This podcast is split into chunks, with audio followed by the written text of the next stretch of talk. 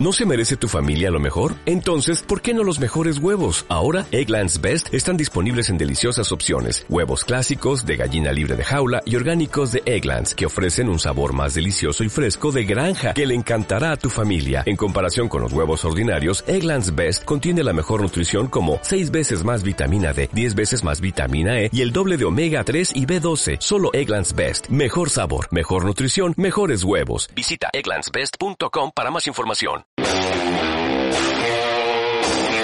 Prepárense porque aquí comienza un cómic y un café.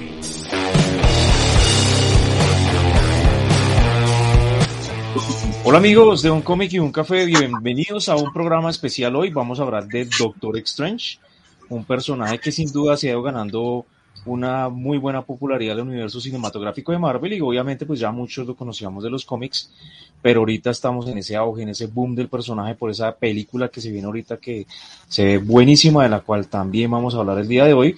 Y nada, presentar a nuestro panel habitual. Ustedes ya lo conocen, pero sin embargo para los que no los conocen, se los presento. Por aquí el experto en Doctor Strange, el señor JP. Yo acabo de enterarme que el tema de hoy era Doctor Strange. Yo venía con una idea totalmente distinta, en serio, o sea, de este man yo, o sea, a mí no es que me agrade, la verdad se hecho, o sea, no es porque la gente está convencidísima de que yo soy un fanático a muerte de tipo. No, claro, es que, que, extrañamente mientras empezamos el podcast le empezó a dar una salir como sí, es, es, ridículo, es absurdo. Esto, esto Apareció una capa muy extraña en la parte de atrás también. Y eso que no vieron cuando le salió el ojo. Dormammu le saca canas. Por aquí también tenemos al señor Alejandro, Alex J. Fox, de fan de Superman en Colombia. Hombre, obviamente en nombre de la casa DC, con todos sus personajes místicos, Satana, el Doctor Destino, John Constantine, Tim Hunter, y rindiendo homenaje también a el amo de las, martes, de las artes místicas, que todos conocimos con las películas. Claro que sí, Carlitos de la banda del cómic, que ya es un compañero habitual por aquí en el programa. Hola, hola, buenas tardes, buenos días, buenas noches, cualquiera sea el momento en que nos escuchan. Eh, muy contento de estar aquí nuevamente. Yo creo que una de las películas más esperadas del año y valía la pena que nos reuniéramos para hablar de ella. Eh, además, tenemos de vuelta a Alex, que para mí es el dueño y señor de las efemérides, así que espero haya venido recargado con esa información. Oh, yeah. En nuestro claro programa sí. pasado casi se nos olvida la sección de efemérides, pero bueno, ahí botamos una. Dos Sí, sí. No. Nos escribieron insistentemente, por favor, las efemérides. Ay, efemérides. O sea, si no está, sí. se nos pasa. No, no, no, sí, claro que las vamos a tener, claro que sí. Porque siento que estamos corchando, Alex. no, señor, no están corchando. De hecho, las efemérides en estos meses coinciden con un evento muy especial de Marvel, ya que estamos hablando precisamente de esto, y no sé si a ustedes les suena dos temas importantes, como por ejemplo el lanzamiento de la línea 2099. Uh, claro que sí. Uy, yo tengo por ahí buenos recuerdos de Ghost Rider, sobre todo, que esa y la de Punisher, ay, las quiero completar por ahí. Si alguien de pronto la tiene y que la quiera vender, escríbanos en los chats porque sí me interesa muchísimo completar esa serie. Total. ¿Y por qué hablamos de eso? Pues porque como ustedes saben, este año también se cumplen 60 años del Hombre Araña y muy pronto vamos a ver al señor Miguel Ojara, al Spider-Man de origen latino del futuro, a este personaje que fue transformado en un accidente industrial, siendo parte de la película Spider-Man Into the Spider-Verse, segunda parte. Él va a tener un papel realmente fundamental dentro de esa producción. Bastante esperada. Hoy sin duda es un programa especial porque vamos a hablar un poco de Doctor Strange, vamos a poner en contexto al personaje y obviamente vamos a hablar de la película, de qué vamos a ver en la película, qué esperamos ver, sin spoiler, no vamos a hablar de spoiler para no dañar la película. Hace no mucho salió un nuevo teaser que ya por ahí nos mostró cositas, un ojo, un ojo por ahí, eh, por ahí extraño que por ahí puso a volar la imaginación de muchas personas. Y nada, Carlito, usted dejó hoy con la conducción del programa. Nuevas criaturas también hemos visto por ahí, muchas como teorías y especulaciones sobre las criaturas que van a aparecer en el, en la película, pero antes, ¿qué tal si hablamos un poquito de los cómics del personaje? Y pues le doy la palabra a JP que nos dé ahí como el arranque. Bueno, ¿qué? ¿Lo hacemos chévere? ¿Qué? La última vez el viejo Freddy llegó y dijo, "Ay, pobres mortales, mirad cómo tengo un manga autografiado de Shingeki no Kyojin.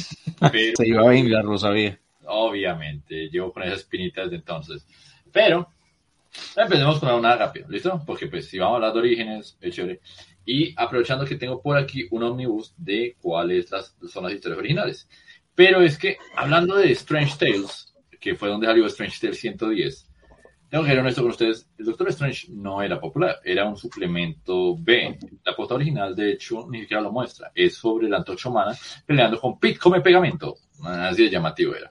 Pero el punto es que estas historias adicionales, adicionales, adicionales, eh, fueron ganando magia con el público de negro. Pero lo grave es que buscando por un lado y buscando por el otro, hay una historia previa que es muy rara. Pongan atención. Doctor Drum, que no Doctor Druida, como se conoce a otro personaje, no, Doctor Drum. Y oigan esta historia. Es un tipo que termina yéndose a un monasterio eh, por allá en el Tíbet, entrenando y desarrollando habilidades místicas. ¿Qué es lo raro que tiene esta historia? Que los nombres que están en ella incluyen a Stan Lee, Jack Kirby, Steve Ditko y Lieber, si es que saben de quién estoy hablando. Larry. Y, ah, este es un detalle que tal vez me estoy olvidando. Está escrita antes de Fantastic Four número uno. Es decir, Uy, estamos hablando de algo antes de que Marvel, como la conocemos, exista. Tal vez incluso antes de que se dé el famoso juego de gol. Sea cual sea la historia, ya había semillas de Doctor Strange. Y eso nos va a llevar después a hacer una pregunta. ¿Quién inventó qué? Porque con Strange, igual que todos ustedes aquí conocen que pasa con Spider-Man y con cualquier cosa donde el señor Stan Lee está involucrado, hay la pregunta de, bueno, ¿y usted qué tanto apoyó por aquí? ¿Usted qué tanto aportó por acá? ¿Cuánto de esto realmente fue Kirby? ¿Cuánto de esto fue realmente Ditko? Con Strange no es diferencia. Stan Lee tiene una versión de la historia, Steve Ditko tiene otra, o la tenía hasta que empezó a decirnos que por favor dejemos de mandarle cartas, ya no quiere saber nada de nosotros, nos odia profundamente. O sea, lo divertido es que las cartas están autografiadas y eso se vende por mucho plata. Sea cual sea el cuento, Strange fue popular y empezó a vender más y más y más y más. Y dije que iba a sacar cositas de la colección y aquí están. Entonces, ¿cuál fue la primera serie de Doctor Strange? Es divertido que lo digan porque la tengo aquí. Esta es la parte donde se me caen las CGC, se me rompen, se me quiebra todo y yo quedo como un idiota. ¿Listo? Ay, no, qué olor que se caiga un CGC y se parta, no. no. Dímelo a mí, que creo que de hecho me pasó una vez. Hablando en serio, tengo uno de Spider-Man que tiene un pequeño quiebre y no quiero admitirlo. Ok, Doctor Strange, oficial. no, sé, no, no sé por qué él mencionó ese quiebre y me acordé del modelo de las manos perfectas de Zulander. No estoy en. Ok, esta es la primera. Uy, Genial. Una de las joyas de mi corona. Contemos un poquito qué pasa en esa primera historia, JP. De hecho, en esta primera historia recapitulan todo el origen de Strange. Esta es el primer título de Doctor Strange con historia de Roy Thomas y portada y arte de Dan Atkins, que toma básicamente las ideas que Disco y Lee presentaron originalmente, donde es, co- es como, bueno, Strange es un misterioso investigador de lo mágico, de lo extraño, y la gente va y busca su ayuda. Al principio, de hecho, Strange tenía era una capa azul, después pasaron cositas que incluyen a Dormammu y terminó con una capa roja, gracias de Ancient One. Pero el cuento es que esta es la primera vez que se recuenta toda la historia que se presenta, bueno, el accidente en el auto completamente, toda la narrativa es una maravilla de historia. Strange después de eso va a tomar una popularidad rara, pero como de nicho. Y va a tener, por ejemplo, su primer título. Aquí tengo Doctor Strange número uno, de hecho. Entonces fue ya oficialmente empieza la segunda serie. Y de ahí en adelante el hombre está en equipos, el hombre se vuelve popular por un lado, el hombre funciona y sale incluso. Por ejemplo, hablando de equipos, el famoso Defenders. uy, yo quería hablar de esa y es espectacular. Créame que si hay una versión de Hulk que me gusta, la de. Sal Buscema, Es que es imposible no amar esto. De verdad, de verdad, de verdad. Y encima, portada Sí, señor Neil Adams. Pero una cosa curiosa es que Strange estuvo apareciendo, de hecho, en varios crossovers y en varias cositas antes. Por ejemplo, su primer crossover, que creo que no lo saqué de la caja fuerte. Entonces, si quieren contar algo mientras esto, Alex, tenéis la palabra cuenta. Bueno, me imagino que ustedes conocen que en los años 70, especialmente en el año 78, se hizo una película para televisión del Doctor Strange. Que, contrario a lo que muchos piensan, es una película que no es tan mala.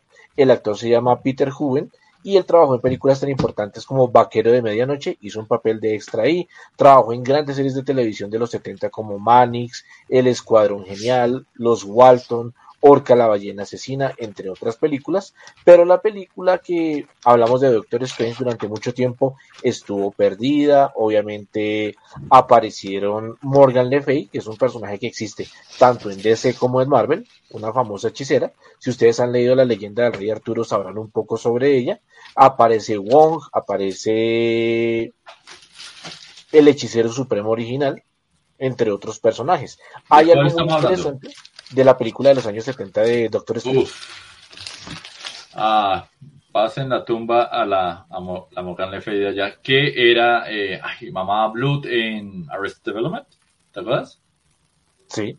Ah, era maravillosa. E inclusive esa actriz apareció en The Big Bang Theory, la que prostituyó a Leonard. No sé si ustedes vieron ese capítulo. Sí, yo no sabía que era ella. Después vine a descubrirlo. Oh, Dios mío, es Mamá Blood. Lucille.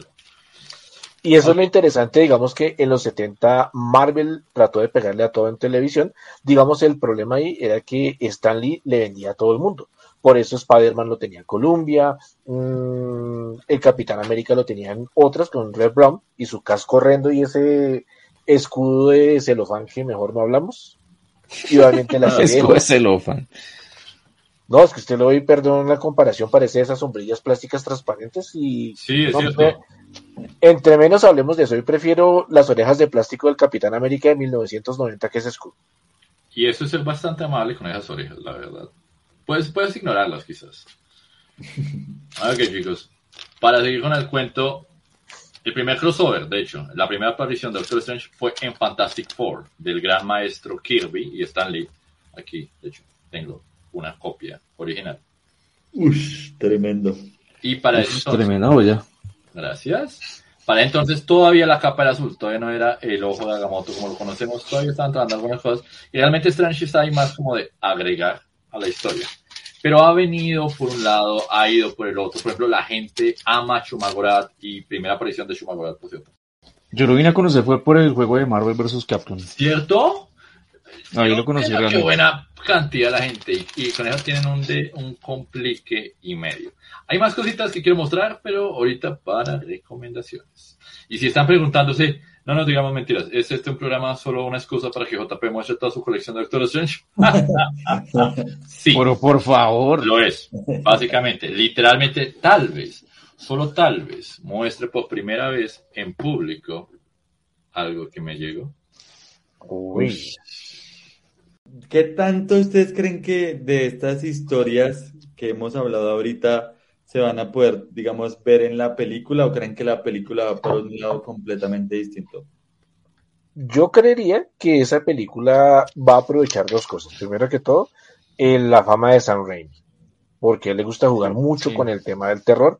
No sé si ustedes vieron la trilogía de Evil Dead, juega mucho con ese tema de humor, de terror. Él de hecho inventó temas de cámaras muy raros, atadas a cohetes para ciertas escenas especiales. Vean, por ejemplo, Darkman, una de mis películas favoritas.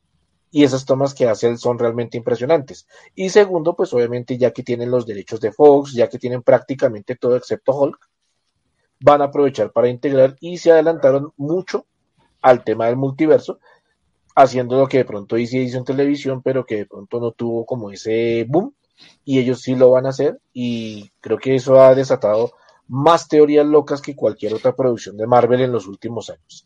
Todos los días uno ve algo. Eh, vimos una luz en el Doctor Strange y hay una teoría de que es Iron Man, es Superior Iron Man, es Capitana Marvel, etcétera, etcétera.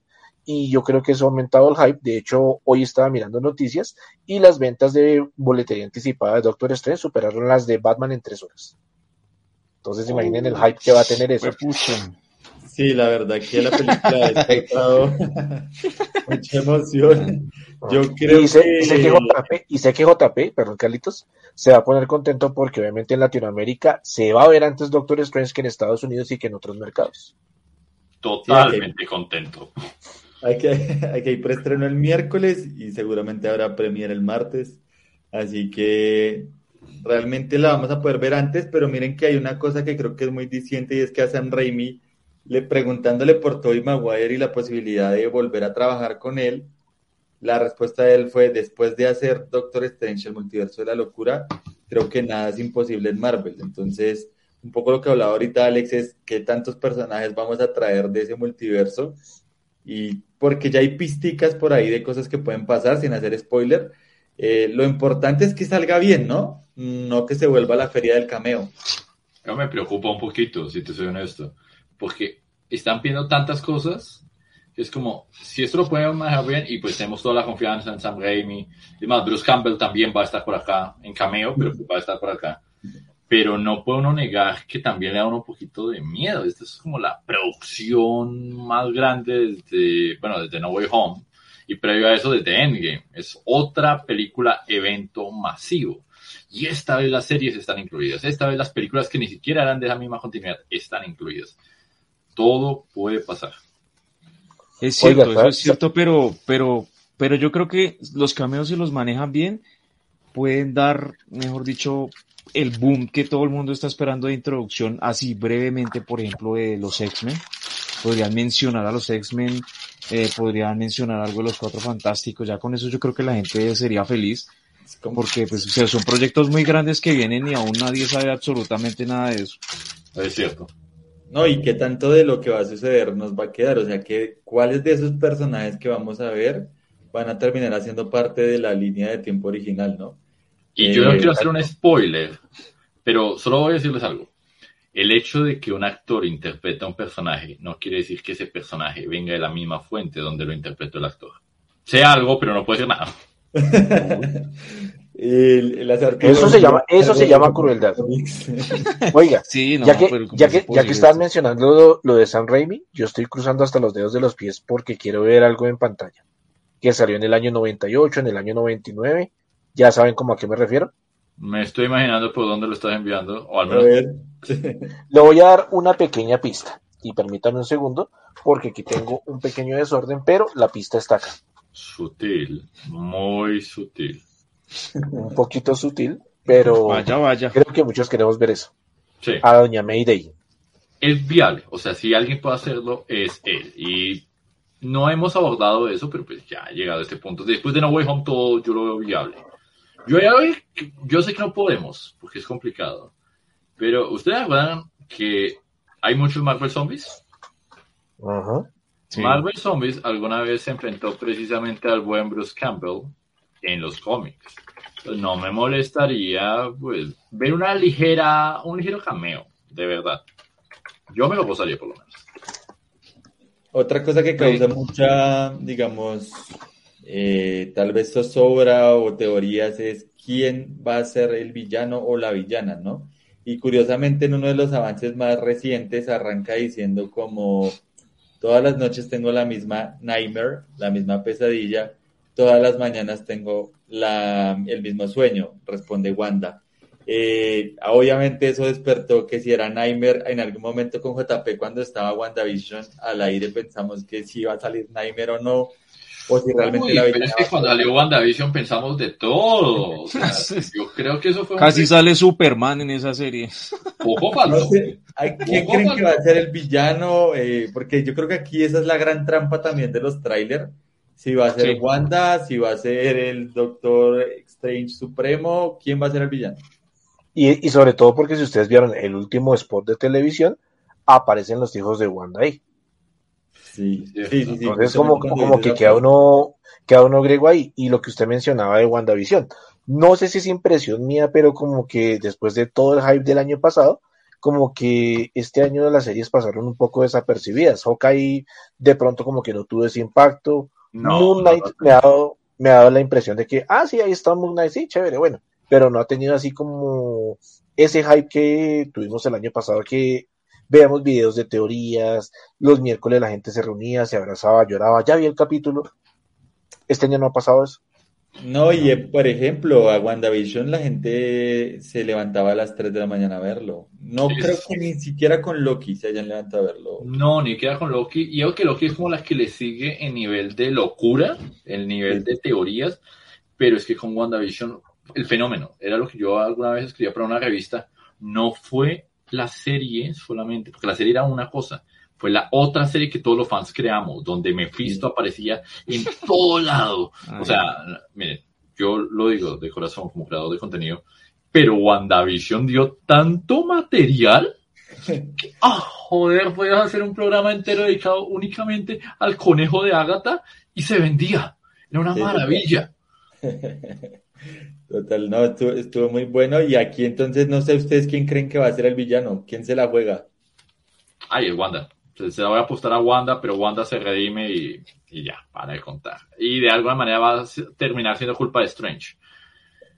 Porque si y además ya lanza la frase que eso me gustó mucho, como, como que tú creas el caos y está bien, pero lo hago yo y está mal, algo así como para... Sí, como que ella es la villana, entonces, por hacer lo que hace. Sí, mija, yo diría, este negocio. Yo diría que los tiros van por donde dice JP y van a aprovechar el poder de Wanda para dar la chispa de inicio a los mutantes. No sé por qué, pero creo que van a aprovechar eso desde ahí y van a hacer lo de House of M al revés. En vez de no más ah. mutantes, más mutantes. Madre de mutantes. Eso estaría genial, la verdad. vaya, vaya, pues sí. M-O-M. ¿Qué dice el viejo Freddy? No sé, es que eso siempre lo despistan a uno tanto, pero sí, yo creería que el villano podría ser el mismo Doctor Strange. Aunque Wanda no, sea, no sé en qué punto de la historia también se pueda volver un villano, de acuerdo a lo que ustedes están diciendo, de pronto tenga que tomar alguna decisión, decisión que Strange no pueda. Interesante. Yo lo creería. Pero me pareció muy feo lo de Shumagorat que por el tema derecho lo hayan cortado tanto al personaje. Ay, Fuera sido bacano verlo. Porque Conan el Bárbaro resultó que eran los dueños originales de esa vaina. los dueños mediáticos de eso es Netflix. O sea, es una estupidez de calidad. Sí, ay, pero inicialmente hasta donde tengo entendido el personaje iba a tener más peso, ¿no? Sí, no era la idea. Y el, el Gargantos, que la gente es como, ay, el Gargantos de los cómics no, no, no se mientan. A ustedes no les importa un carajo el garganto de los cómics. No le importó a los lectores de cómics en su momento y no les importa ahora. Todo el mundo quería ver a Chumagorat, pero necesitábamos un hombre rápido y Gargantos está disponible de día. Y otro, otro gran reto que tiene la película es la presentación de otros personajes. Eh, por ejemplo, América Illuminati? Y no. También, pero, yo siento que lo de los Illuminatis, yo tal vez no sea tan relevante como creemos, mientras que sí van a tratar de dejar establecido el personaje de América Chávez porque pues a la final construyendo futuro. Es cierto. Pero es que eso de los de los Illuminati me parece que lo podrían haber guardado para otro momento. Creo que está, para mí está como, no sé, es que que hayan quitado tantos personajes que son emblemáticos que no los pueden usar ahorita que, que pertenecen a los Illuminati para meternos otra alineación ahí totalmente diferente de multiverso no sé hasta qué punto no los haga relevantes. Uh, que, digamos que en otro escenario me preocuparía y estaría de acuerdo con el viejo Freddy. Pero es como esa vez que nos quitaron a Ant-Man y a Wasp de la alineación original de los, Vengadores. Y en lugar de eso nos metieron a unos manes que no tenían nada que ver ahí. Black Widow, Hawkeye. ¿Quién carajos es este Capitán América? El Capitán América no estaba en mi Avengers número uno. Bueno, estaba en Avengers número cuatro. Pero en el Avengers número uno no estaba. Entonces, yo supongo que se están tomando sus licencias locas de Marvel. Y esperemos que funcione, porque créanme que si hay alguien que está asustado porque la película de Doctor Strange no funcione, es el tipo que es fanático de Doctor Strange. sí. Pero nada, sí, va a funcionar. Yo creo que va a ser una de las mejores películas de la fase 4, la verdad. Por la importancia que tiene, porque es que realmente va a abrir camino para un montón de cosas que vienen aquí en adelante. Yo creo que también después de lo que ha hecho Marvel, uno como que le da el voto de confianza, porque incluso cuando las apuestas estaban en contra, por ejemplo con Spider-Man, eh, creo que salió bastante bien. Y em, pues ya todos llaman a Benedict Cumberbatch como el nuevo Robert Downey Jr. de Marvel. Entonces, a ver cómo evoluciona el personaje y en dónde queda, ¿no? Esa es una gran pregunta que tengo y es cuál, o sea, cómo va a estar Doctor Strange al finalizar la película esto, eso va a yo estar interesante. Yo creo, yo creo que hago parte de muchos fans de la siguiente manera. Hace 30 años, cuando uno veía una revista llamada Comics Scene, no sé si ustedes se acuerdan de esa publicación de Starlo, que era sobre cómics, películas y que al final tenía unas páginas donde hablaban acerca de proyectos que estaban desarrollando. Que en esa época uno veía Iron Man, que supuestamente iba a ser Tom Cruise, veía Doctor Strange, Cuatro Fantásticos que iba a ser Chris Columbus, ese tipo de cosas. Y uno decía, pero oiga, ¿cómo van a sacar estos personajes que son, por ejemplo, tercera línea? De pronto aparecía por ahí en la serie de Spider-Man y ese tipo de cosas. Y eso hace que la segunda fase de Marvel sea mi favorita. Se arriesgaron con personajes como Guardianes de la Galaxia, como El Hombre Hormiga, Doctor Strange, y yo creo que nos dejaron un sabor de boca muy chévere, que salió uno contento y les perdonaba Iron Man 3 y les perdonaba todo el mundo oscuro, literalmente. Y eso le creó a uno confianza, expandió el universo viendo ese tipo de cosas. Digamos que yo soy loco con esa banda sonora de Michael Giacchino, me parece espectacular. Siempre los efectos especiales tipo calidoscopio me han fascinado. Y esa película de mucho... Ya, Alex, me lo vendiste, me voy a repetir Doctor Strange. ¿Dónde está? bueno. En serio. O sea, después de oírlo, como que me dieron ganas de verlo otra vez, que por cierto está disponible en versión IMAX para Disney Plus. Pero Benedict Cumberbatch, para mí nació para ese papel. Le queda tan bien ese papel. Es muy buen actor. O sea, no. El, tipo es muy buen actor, pero hay actores que uno dice, definitivamente este man nació para este papel. A mí me parece que ese man nació para ese papel, o sea, le queda tan bien, lo hizo tan bien, que es lo que ustedes dicen. Eh, me, puede traer tanto público como lo hizo Robert Downey Jr. en su momento. O bueno, traer no tanto, sino sostener una fase completa sin Iron Man, sin Hulk, sin el Capitán América, que son personajes tan de peso en los Vengadores y en el universo de Marvel, es complicado, pero creo que lo puede hacer muy bien. Ok, me voy a avergonzar solo porque el viejo Freddy dijo algo y... Ok, voy a contarles una anécdota que no me enorgullece en lo más mínimo, pero supongo que es justo. Oye, ¿ustedes acuerdan cuando recién lo estaban casteando? Cuando eh, todavía no habían escogido si él iba a ser Doctor Strange y había como eh, sugerencias, ah, ahora me fue el nombre del Joker, Joaquín Phoenix. Joaquín Phoenix era una de las posibilidades y un montón de vainas. En la época yo era un poquito más fanático de la idea, que no de la ejecución, de lo que podía ser el DCEU. Pues, pues, o sea, yo tenía mucho cariño a DC Comics y Carlito sabe el cariño que le tengo a esa compañía y lo mucho que sufro por ella. Pero yo quería, claro, toda la majestuosidad que había visto con Marvel, pues la quería ver con DC también. Y me acuerdo del día que salió el anuncio en la mañana que decía Benedict Cumberbatch ha aceptado ser Doctor Strange. Porque él, sin mentirles, una de las noticias era como, tal vez él sea John Jones o quizás sea Brainiac. Y yo, no, Pero cuando dijeron, no, él va a ser Doctor Strange, yo me acuerdo que le mandé un mensaje a mis mejores amigos que dijo, chicos, se acabó, it's over, perdimos, ya, no, no hay plan B, no vamos a ganarle a este tipo. Este es el mejor casting de la historia de, de películas desde Always. Entonces, lo que dice es cierto. Y este man, digamos, voy a ser honesto, yo a Cumberbatch lo llevo siguiendo básicamente desde Sherlock, desde la primera temporada. Tremendo. Yes. Sí, bastante bueno. Pero te enamoraba de una manera como yo creo que, o sea, con todo el cariño que le tengo a Robert Downey Jr., pero su Sherlock Holmes nunca me llegó a mí. Yo veía al desgraciado Sherlock de Cumberbatch y te juraba que estaba, e, esto lo había escrito Sir Arthur Conan Doyle. O sea, el muchacho sabe lo que hace, el muchacho que es más viejo que yo, pero el man sabe lo que está haciendo y sí, es un buen Doctor Strange. Que Alex sabe que habría un mejor Doctor Strange, sí, pero está en el mundo de Ultratumba y no podemos revivir a Vincent Price, así que toca dejarlo por allá tirado. A menos que salga a visitar a los Simpsons o algo así. Y, saben, y saben otra cosa que, que me causó mucha curiosidad la duración de la película. O sea, uno dice el multiverso, otras tres horas. Y va a durar dos horas seis minutos. No sé si se... Pero, pero, la, pero la de cines, porque usted, con esa máquina de dinero que es Marvel, usted va a encontrar Director's Cut, Ultimate Cut, y la vamos a ver. No, pues de, de Spider-Man, por ejemplo, hay 40 minutos más de, de película, pero... ¿40 minutos? Uy. Que la veamos, dicen. bueno, si yo estoy esperando que estrenen las extendidas del Señor de los Anillos en HBO Max, y las voy a ver. No, no, han no, subieron fue las de Harry Potter, eh, uno y dos extendidas, pero no han subido todavía Señor de los Anillos extendida. Uy, ese sí, para los que lloraban que Infinity War era larga, mm. ah, no, no saben de nada. A Infinity War siempre le faltaron hobbits caminando. pero no, la Señor de los Anillos es muy buena. Yo me acuerdo que cuando vimos, creo que fue la 2, pues, tocó, pararon a la mitad de la película, un break como de 15 minutos y todo el mundo otra vez volver a ver la película porque obviamente uno no se iba a aguantar sin ir al baño todo ese tiempo. ¿Algún día saldrá el Tom Bomba del COT? Tengo fe, tengo fe. Bueno, cuando, cuando quieran, eh, yo tengo disponible Superman de Movie, eh, versión extendida de tres horas. Con muchísimo gusto se las comparto.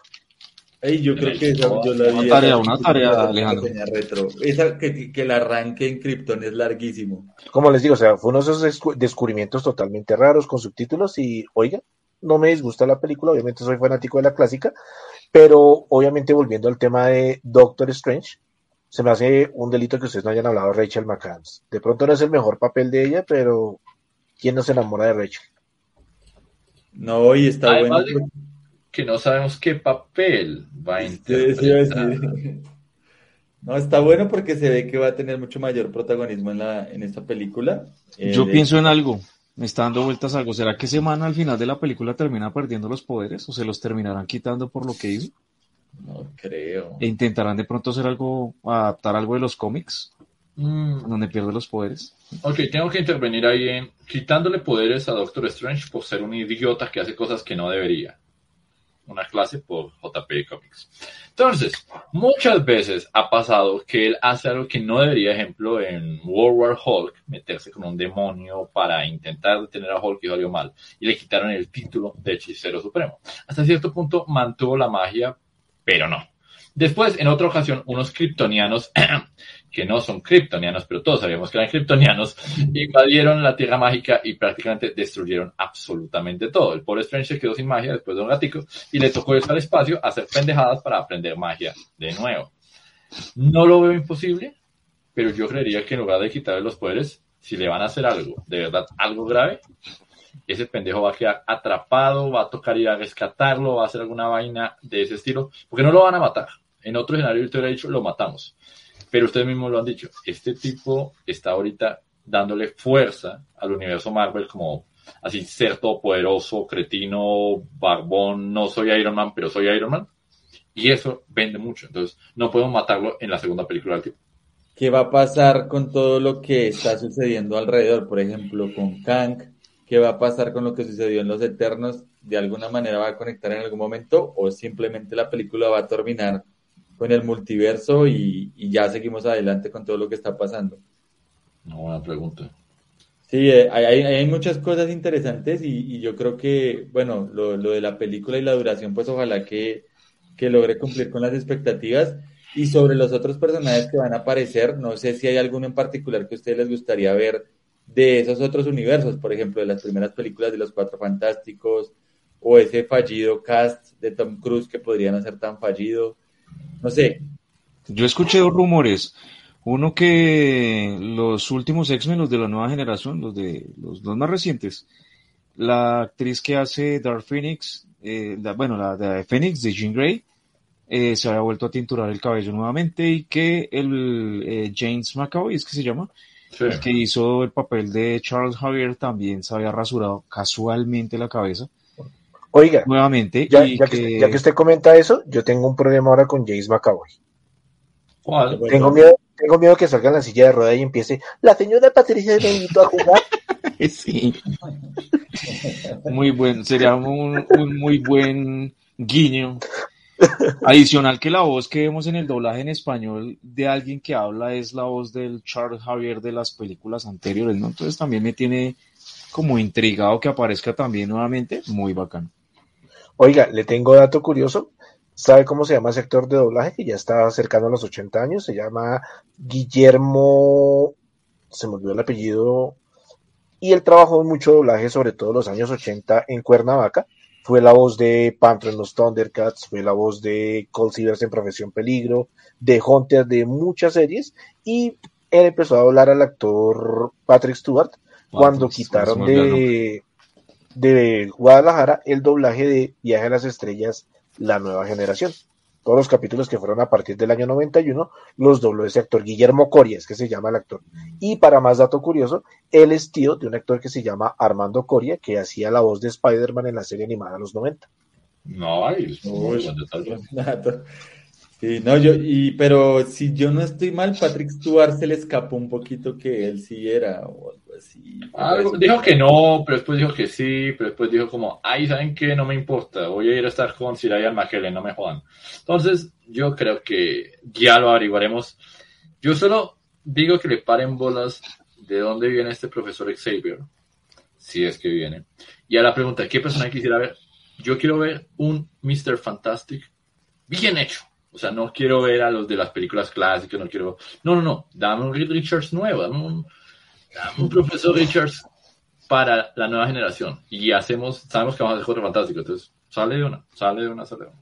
Que a propósito dirige el mismo de Spider-Man, John Watts. Ah, ese man ya se, ya se disculpó y ya se ganó a toda la humanidad con, con No Way Home. Entonces, Bueno, pues eh, yo creo que podríamos ir concluyendo el programa con algunas otras recomendaciones. Eh, si quieren arranco yo que este cómic que voy a mencionar lo descubrí justamente gracias a JP y es de Strange Academy. Yo quiero recomendar uno que es Doctor Strange, Doctor Doom. Solamente dos nombres que son Roger Stone escribiendo. Ustedes lo recuerdan de Avengers, de Action Comics y el arte de Mike Mignola. oh, joder, muy buena recomendación. Viejo Freddy, ¿qué nos dices? Pues yo tengo tres en mente ahorita que me acuerdo. Doctor Strange, el juramento. Buenísimo, Sí. es de las tal vez como mejores historias del personaje. Es como casi Por que obligada de lectura de Doctor Sí. Strange. Hay otro que se llama también Shambhala, muy recomendado también. Buenísimo. Y por ahí uno que me parece curioso, que de pronto no entra en los tops, pero me pareció como chévere el crossover, ahí como divertido para leer. El de Doctor Strange y Punisher, Balas Mágicas. Me pareció interesante, chévere, divertido. Muy bacano. Ese también por ahí tenemos algunos tomos todavía en cómic que pueden ir a la tienda perfectamente y ya lo pueden encontrar. Es más, de hecho, una de las recomendaciones, voy a, voy a intentar hacer algo. Yo creo que va a ser una anotación mientras Juan de pronto va buscando lo que estaba buscando ahí. Sí. Eh, estamos en Feria del Libro, entonces ya saben, para que pasen y nos visiten. Eh, llegó mucho material de, pues, algunas cosas de Doctor Strange en español, en inglés, nos llegaron cosas de Morbius. Hay muchas novedades que pueden disfrutar en la Feria del Libro para que pasen. Va hasta el 2 de mayo, entonces no se la pueden perder. Ahí nos encuentran en el pabellón 8, en el de diseño gráfico y caricatura, ahí entrando a mano derecha hasta el stand. Y nada, pues la las citas en la Feria del Libro no se les olvide porque hay muchas cosas muy bacanas que no van a encontrar en la tienda online. Bien, bien, bien, bien, bien. Pues un detalle divertido. Hablábamos de el buen, el buen nivel de casting que es Benedict Cumberbatch, ¿cierto? Voy a mostrarles una imagen de Doctor Strange Into Shambhala de 1986. Wow. Díganme si ese desgraciado no es Benedict Cumberbatch. sí. O sea, literalmente es como, ahí está, ahí está, con unos 30 Sí, o años previos antes de que siquiera salga su película. Entonces fue como, tengo que mostrarles esto, porque yo me acuerdo que cuando lo leí, quedé ridículamente impresionado, fue como, uy, carajo, pero se lucieron y yo dije como, bueno, debe ser una actualización, ¿no? 1986, novela gráfica. Ya que él menciona eso, eh, usted me hizo correr algo que me pasó similar con Superman. Una vez vi una imagen como del año 48 de Superman con los niños en una publicidad de Kellogg's. Christopher Reeve. No te voy a mentir, tengo toda la curiosidad del mundo de buscar eso. Oiga, Y pero ya que... Tipo Norman Rockwell, pero espectacular. Mm, Lo estoy viendo, creo que lo encontré. A ver, a ver, a ver, a ver. Ah, Ok, entonces en un minuto lo voy a... Ay, joder, pues si tiene su aire a... Si tiene su aire, yo voy a ser el primero en admitirlo. Eh, ok, pero a ver si lo puedo hacer aparecer. Crucemos dedos. Ahí estás. Pues sí, Ah, claro, es que esos personajes icónicos que se quedan en la mente de la gente es Wow, eso está una cosa genial. Sí, no, Sí. se parece demasiado, la verdad. Wow. O sea, uno lo ve y ahora dice como qué buen casting era Christopher Reeve. Que ya lo decíamos, Sí. pero ahora lo decimos más. Sí. Nunca es suficiente decirlo. Pregunto, eh, de JP, que es experto en eso. ¿Hay más historias de Doctor Strange de Bill Sienkiewicz? ¿De quién? De Bill Sienkiewicz. Mira que en este momento, que yo me acuerdo de, de alguno, no realmente, pero siempre pueden buscar. Entonces, Bill Sienkiewicz y Doctor Strange, que yo me acuerde, mm, vamos a ver si alguna otra. Nah, siempre te va a mandar automáticamente Shambhala y algunas apariciones rápidas, pero que yo te diga, no, me temo que no. Lo que es triste porque la verdad es buen trabajo.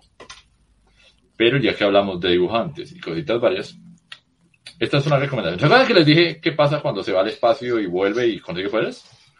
Mi recomendación es la etapa de Mark Waid, que si, nunca decepciona a ese hombre, sea Doctor Strange, sea Superman, sea lo que esté dibujando, escribiendo, el man se luce. Este fue el traje que utilizó precisamente para la versión cuando vuelve del espacio y es un nuevo Doctor Strange. Bastante entretenido. Una recomendación rápida y moderna es la muerte de Doctor Strange.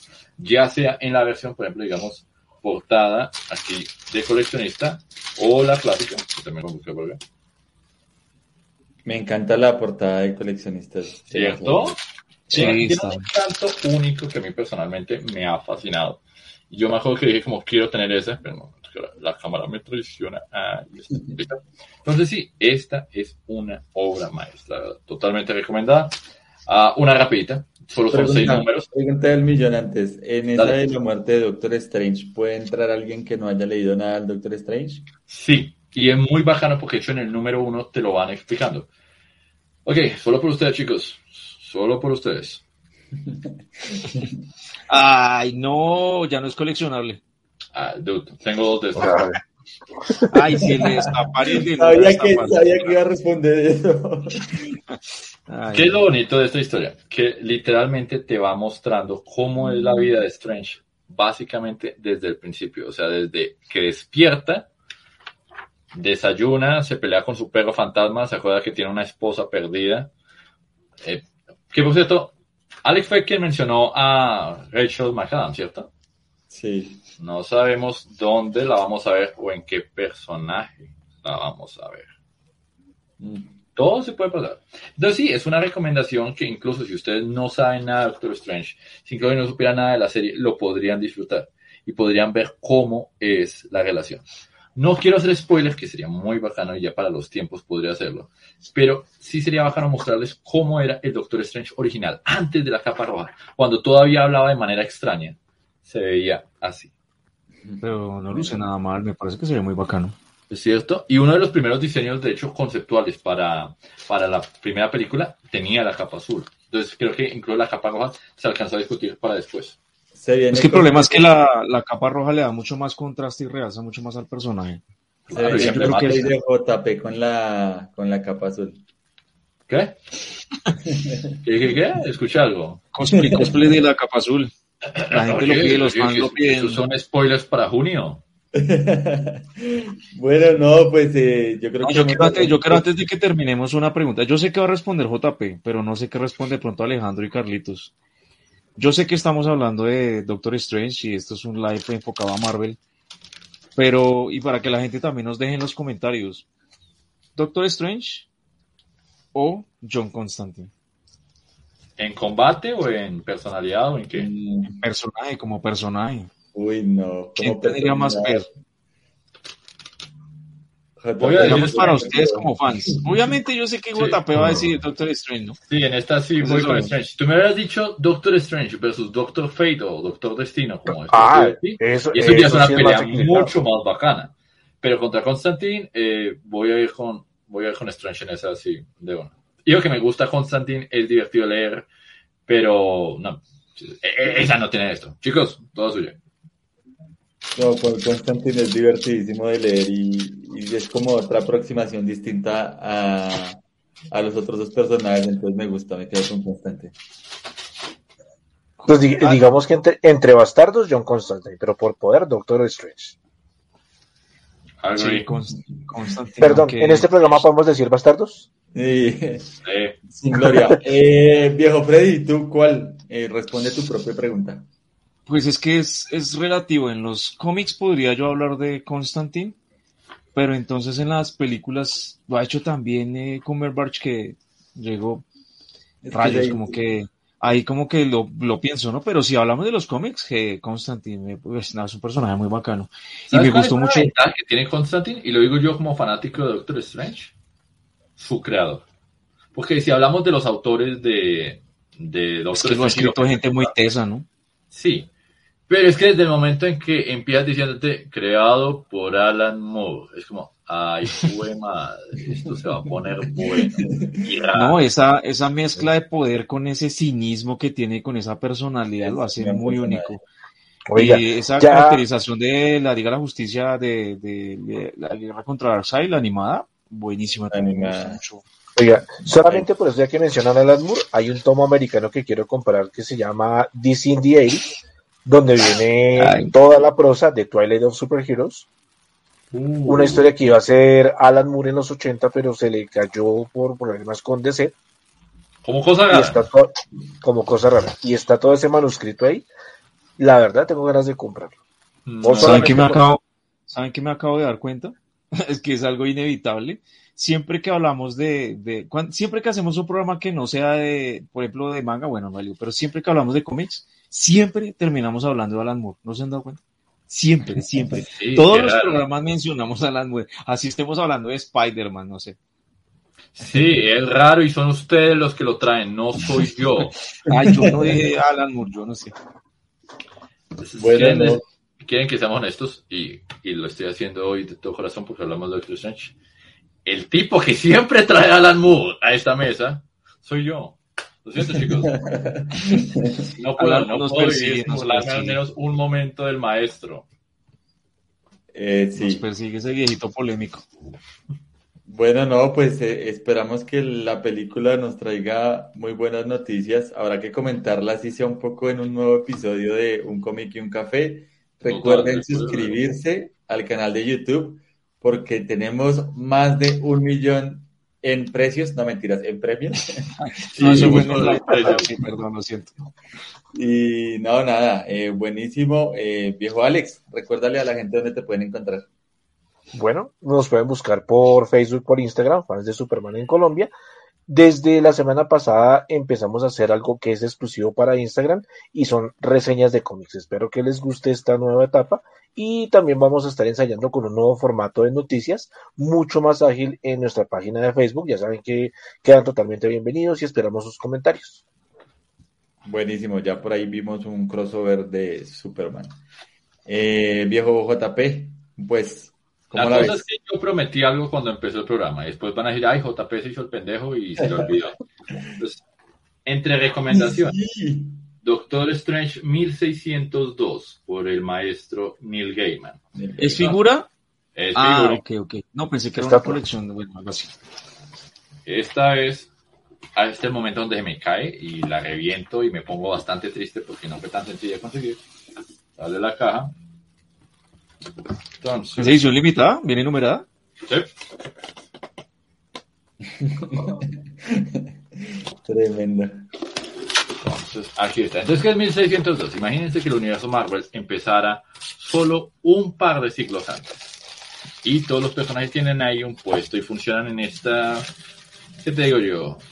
Isabelina era. Y efectivamente, Strange, similar al buen Crowley, viene a cumplir el puesto de asesor de su majestad Isabel I. Entonces, este es el traje que tiene en ¿Qué ese. tal los, los detalles de la túnica? No, es una, es una maravilla, la verdad. Contemplenla antes de que se le caiga JP y se parta. Exacto. No, no, no, no, no, no, no. oigan, así. Poco mentira, madera, mentira, o en este caso aglomerado. No, no, no. no. Mentira, mentira, mentira. No, es una broma. Pero sí, no, crean lo que me pasó. Me pasó en Eh, una feria, en un sofá con una estatua de Batman, Superman de... La, la de Batman, la armadura. De Frank Miller.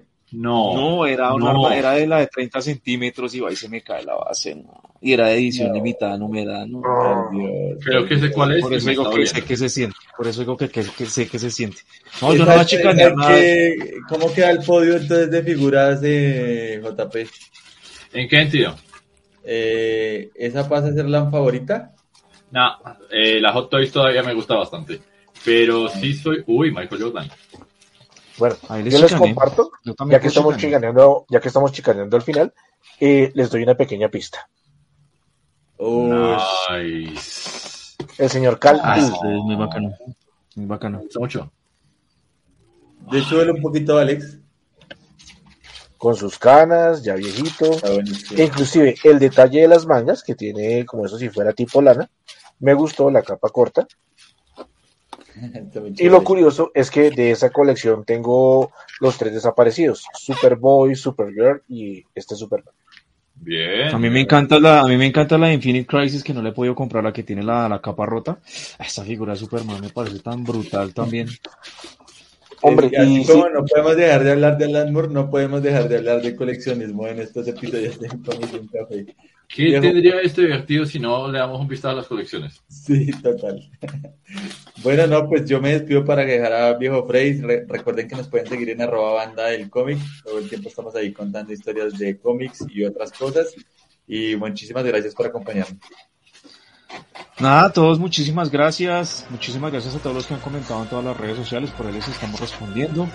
Eh, muchas gracias por habernos visto, por habernos regalado un poco de su tiempo para compartir con nosotros este hobby tan bacano a mis amigos panelistas, a JP, a Carlitos, a Alejandro, muchas gracias por el programa.